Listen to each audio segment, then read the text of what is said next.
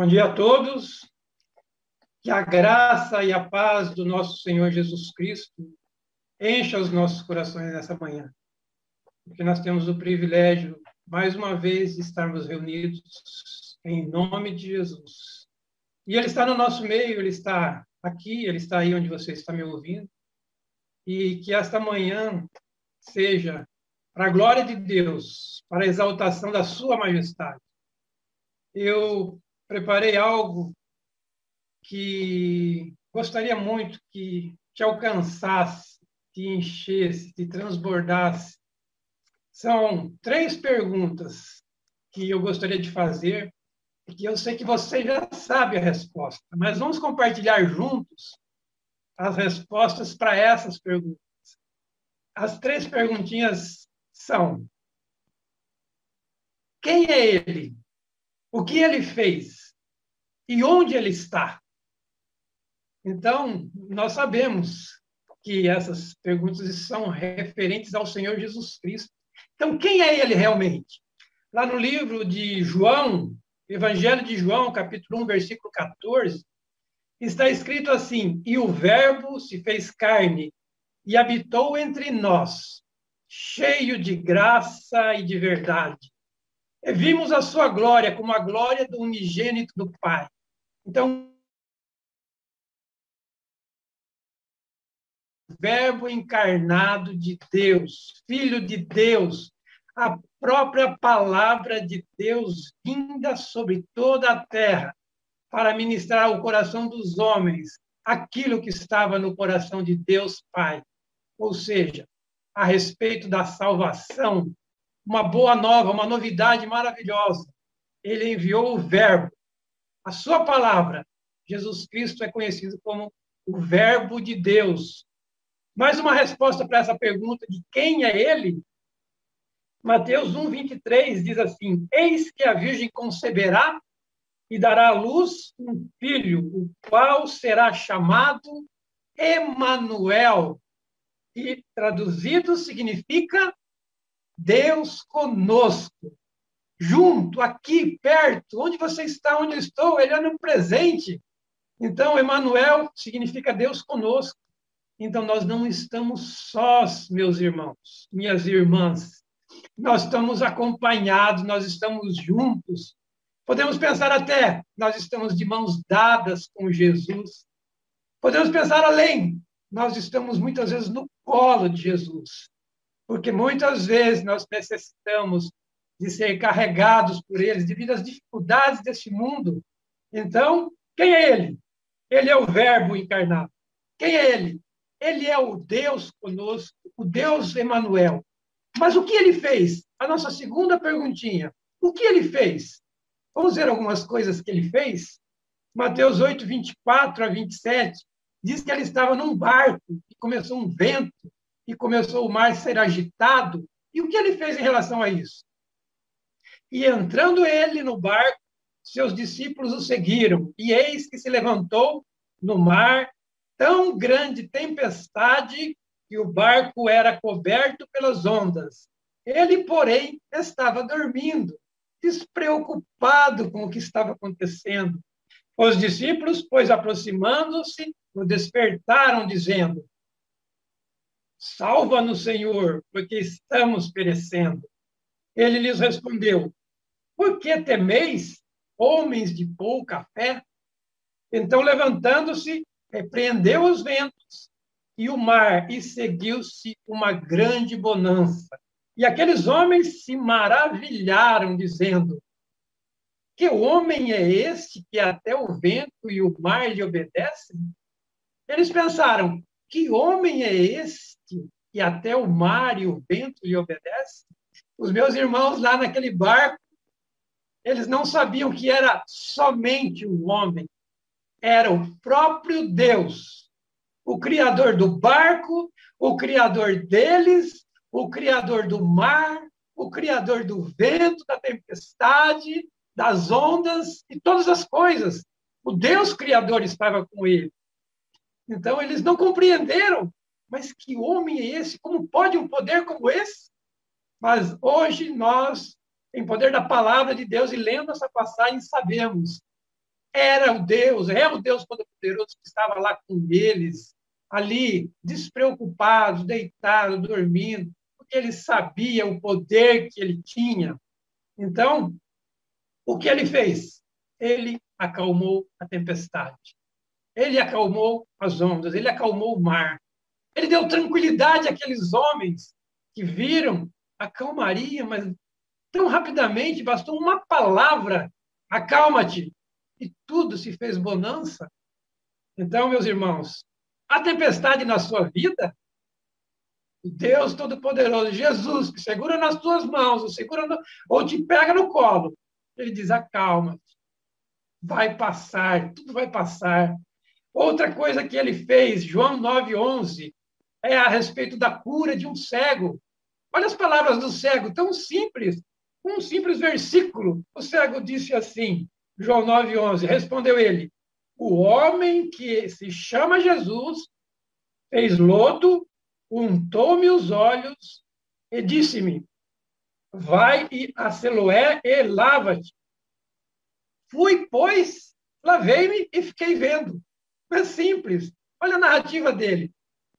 Alguns meios, é, um meio minuto, falou tudo. Um homem chamado Jesus untou com saliva a terra, untou meus olhos, mandou em um tanque de Siloé lavar-me. Eu fui, obedeci, estou vendo.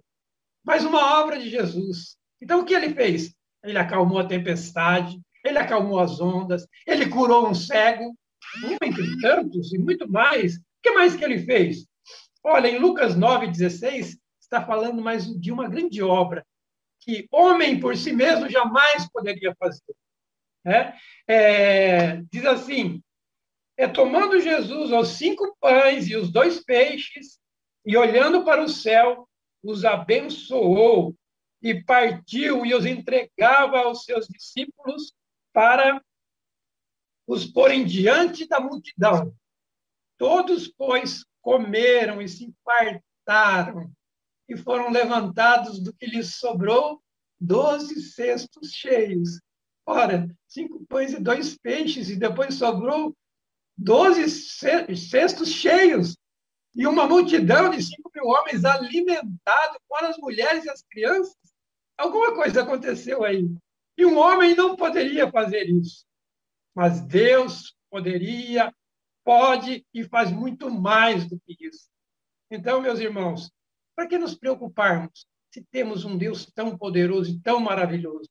que opera prodígios, maravilhas e sinais. O que mais que ele fez? Algo que jamais alguém poderia fazer, se não for da parte de Deus. João 11, 43 a 44 diz que ele ressuscitou um morto. Uma pessoa morta há quatro dias.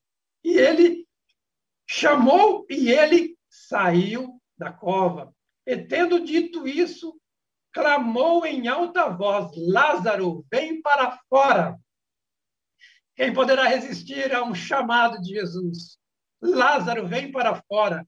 Quem sabe ele fale no seu coração hoje, João, Pedro, Antônio, sai dessa situação que você está de incredulidade e vem para mim. Vem estar junto comigo e eu te ressuscitarei novas coisas para a sua vida.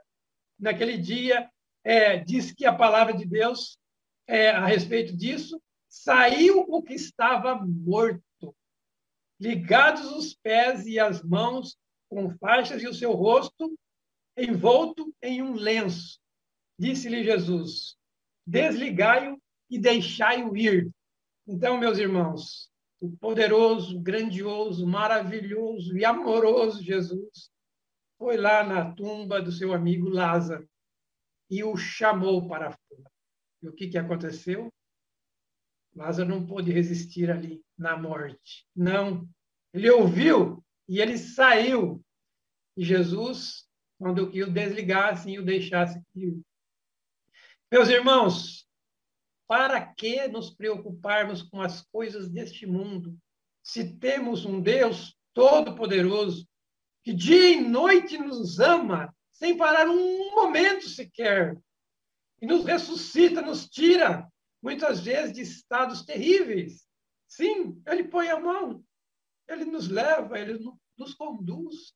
Ele nos chama, Celso, João, Marcos, Maria, Antônia, vem, eu estou com você. O que mais que ele fez? Ah, ele fez a obra-prima dele, a grandiosa e maravilhosa obra-prima. Ele se deu a morrer numa cruz. Ninguém tirou a sua vida. De maneira nenhuma ele disse isso. Eu é que a dou. Eu estou doando a minha vida numa cruz. Ele disse isso, Mateus 27, de 50 a 52, e uma, uma breve narrativa sobre esse momento de entrega grandiosa da vida de Jesus. Mais uma resposta para a pergunta: o que ele fez? Resposta: ele se deu na cruz a morrer. De novo bradou Jesus com grande voz e entregou o Espírito. Esse foi o momento que ele morreu, pregado ali na cruz. Nesse momento, ele morreu. Eis que o véu do santuário se rasgou em dois, de alto a baixo. A terra tremeu, as pedras se fenderam, os sepulcros se abriram, e muitos corpos de santos que tinham morrido foram ressuscitados. Então, meus irmãos, esse momento portentoso que toda a humanidade aguardava, sim, de salvação eterna, porque quando o nosso Deus criou o homem e no paraíso ia todos os dias ter com ele, é porque ele ama a sua obra grandiosa da criação, o homem, e queria estar instruindo diariamente, estar junto, tendo comunhão, tendo alegria, comentando as coisas com Adão ali. Mas, então, como eu dizia, a obra-prima da criação de Deus, o homem, Deus estava, como nós poderíamos é, imaginar, ansioso para restaurar essa comunhão maravilhosa. E pagou o preço que foi necessário. O Senhor deve ter pensado: vou pagar o preço que for necessário. Eu amo o homem, a minha criação, eu quero reatar com ele a comunhão. E aí então enviou Jesus e Jesus morreu numa cruz, entregou-se para morrer. Ninguém tirou a vida dele. Não. O que mais que Jesus fez? apenas morreu? De maneira nenhuma. Ele ressuscitou. Sim, Lucas 24, 6. Ele não está aqui, mas ressuscitou. O anjo falou às mulheres que iam lá para ungí-lo com óleo. Ressuscitou. Então ele morreu e ele ressuscitou. E nós, diz a palavra, morremos com ele, ressuscitamos com ele, fomos comprados por alto preço, o preço do seu próprio sangue. E nós hoje estamos numa posição maravilhosa, por causa da grande obra dele, de Jesus Cristo. Morreu, ressuscitou. O que mais que ele fez? Sim, a nossa segunda pergunta tem mais respostas. Ele é, está, como diz Atos 1,9, subiu aos céus, está sentado de, à direita de Deus Pai. Morreu, ressuscitou, ascendeu aos céus. Diz lá em Atos 1,9: Tendo ele dito essas coisas, foi levado para cima, enquanto eles olhavam, e uma nuvem o recebeu, ocultando, ocultando dos seus olhos. Uma nuvem o recebeu, ocultando dos seus olhos. Vocês lembram da nuvem lá no deserto, quando o faraó perseguia o povo de Israel? Uma nuvem ia à frente, dando o caminho. Sim, provavelmente a mesma nuvem. Chama-se glória de Deus, presença de Deus. Aquela nuvem que de noite era um fogo abrasador que dirigia o povo de Israel no deserto. De dia era uma nuvem que ia na frente e encaminhava. Eis que Jesus subiu e uma nuvem o recebeu o Pai o recebeu, novamente nos céus, glorioso, cumprindo o papel que lhe foi dado perfeitamente, maravilhosamente. O que mais que nós temos?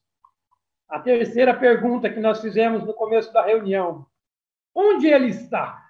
Efésios 1, 20 a 23 diz que operou em Cristo ressuscitando dentre os mortos e fazendo-o sentar-se à sua direita nos céus. Onde ele está?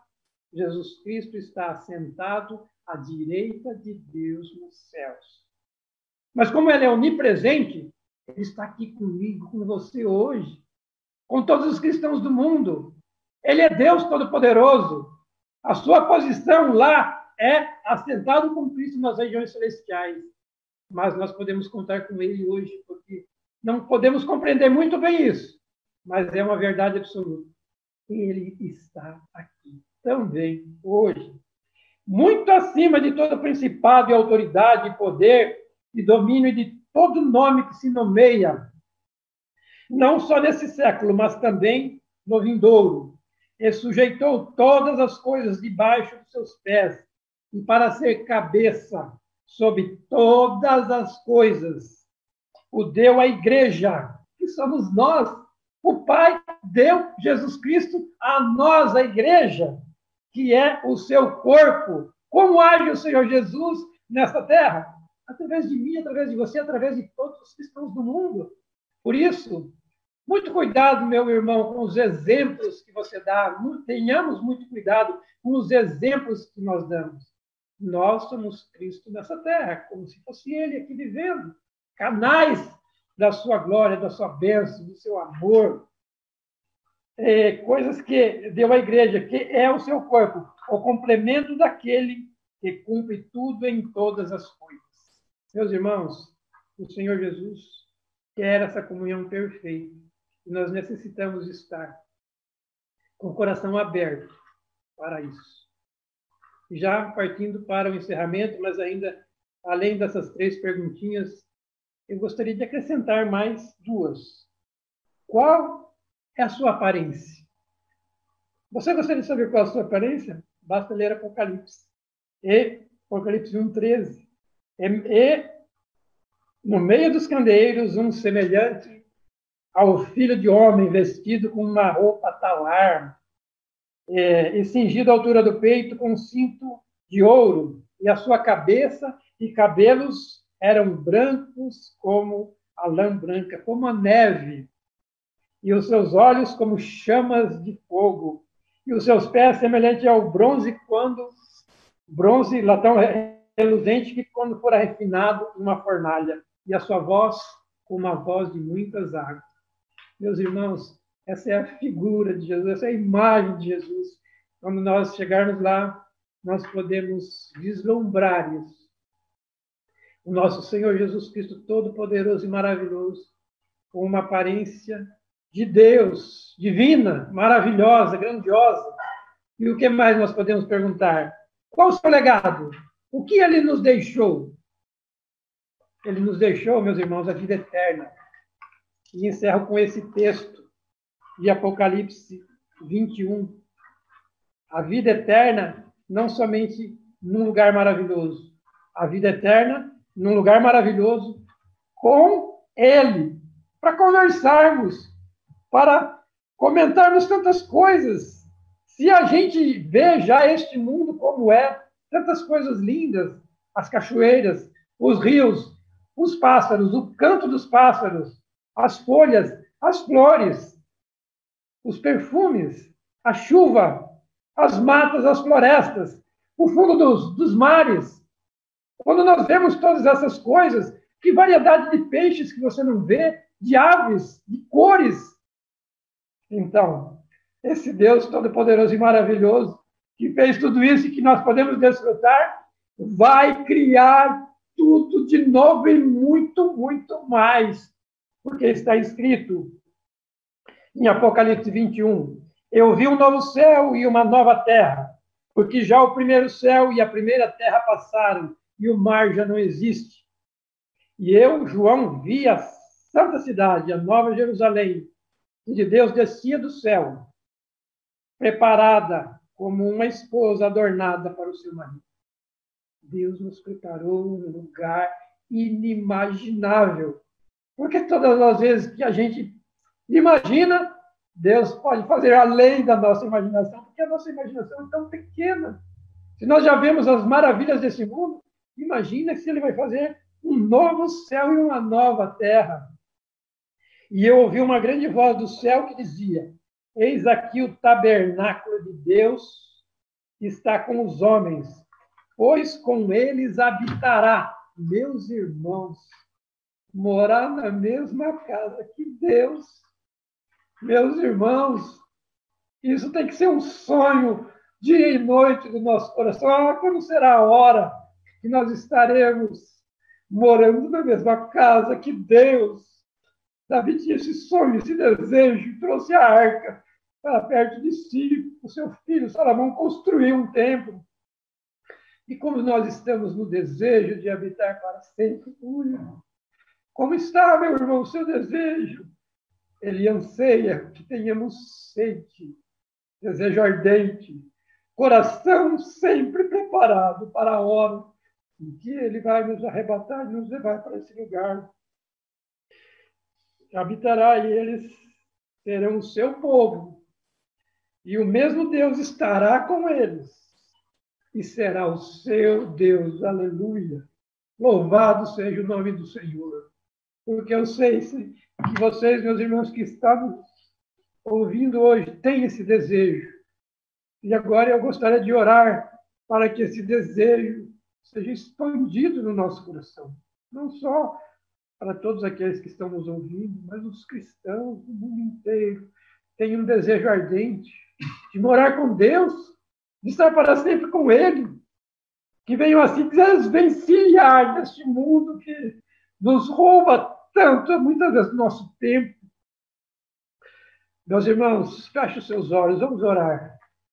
Pai querido, eu, eu creio que tu podes operar nesta manhã um mover espiritual na vida de cada um de nós. Eu sei que tu podes fazer além do que nós sonhamos, pensamos ou desejamos em relação às tuas coisas, papai. Ora, vem, Senhor Jesus, enche-nos com o teu Espírito Santo, porque está escrito na tua palavra: mas recebereis poder ao descer sobre vós o Espírito Santo, e semeis testemunhas, tanto em Jerusalém quanto toda a Judéia e Samaria até os confins da terra. Ajuda-nos, papai, a sermos testemunhas de Jesus. Ajuda-nos, Espírito Santo, a manifestar Jesus nas 24 horas por dia que nós vivemos, no falar, no sorrir, no trabalhar, no falar de Jesus, nos, nos alimentar, nos divertir, tudo que nós fazemos, papai, seja para a tua glória, para louvor da tua majestade, e que o teu descanso esteja nos nossos corações para sempre, papai. Louvado seja o teu santo nome.